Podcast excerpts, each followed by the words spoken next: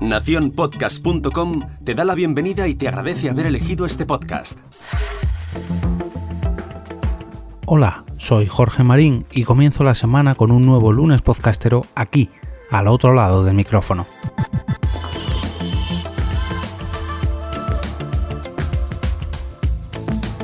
He decidido regresar a este lado del micrófono cuando se cumple justo un mes desde que cogí la baja podcastil pero como no podía ser menos, hay que seguir mostrando el agradecimiento a todas estas personas que se han pasado por aquí en los últimos días, bueno, mejor dicho, semanas. Así que vamos con el cuarto lunes podcastero de agradecimientos. El pasado martes, Sune nos hablaba de una de las nuevas características de los podcasts en Spotify gracias a la compra de Soundtrap. Ya que la anterior vez os hablé de Yo quiero ser podcaster, su última aventura, Ahora os recomendaré uno de sus podcasts, bueno, mejor dicho, meta podcast y mejor dicho, uno de nuestros podcasts, ya que en Nación Podcaster podréis encontrarme a mí también colaborando de vez en cuando y también encontrar episodios centrados en el podcasting más actual, como el último capítulo, la entrevista que realizó hace apenas unos días al responsable de Podimo, Javier Zelaya. Al día siguiente pudimos escuchar a Helio Martínez contándonos su experiencia al levantar un muro de pago en su podcast NBA Maniacs, que como podréis adivinar es un podcast sobre baloncesto, mm, o mejor dicho, sobre la NBA. Además del episodio que grabó para este podcast, os recomiendo leer el post por el que lo descubrí yo, que se titula Cómo perder el 90% de la audiencia de un podcast, que fue precisamente de lo que nos habló en este episodio.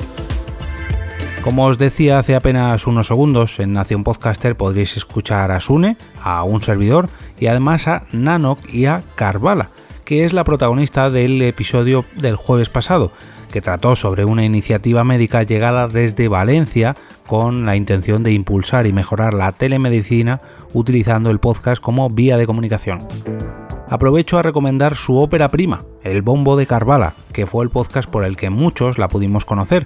Un programa que, aunque fue sobre su embarazo, es un podcast completamente atemporal y ya digo, nos contaba la experiencia de su embarazo capítulo tras capítulo.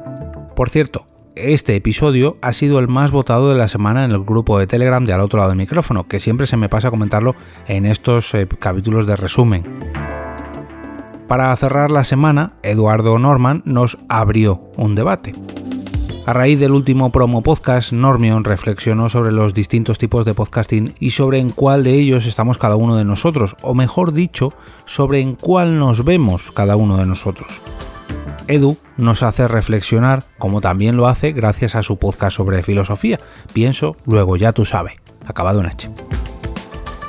Como comentaba al principio, mi idea es retomar el micrófono a partir de hoy mismo, pero mañana voy a volver a dejarlo, ya que escucharéis por aquí a mi compañera Carmenia con una nueva recomendación de podcast en inglés. Y hablando de recomendaciones, recordad que podéis encontrar todos los podcasts de los que os he hablado hoy en el carrusel de links que os dejo en las notas del programa y donde, por cierto, podréis hacer vuestras propias sugerencias para este lunes podcastero.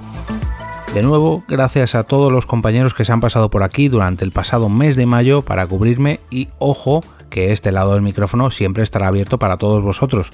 Aquellos que se quieran pasar a hablar de podcasting, bienvenidos sean. Y ahora me despido y como cada día regreso a ese sitio donde estáis vosotros ahora mismo, al otro lado del micrófono.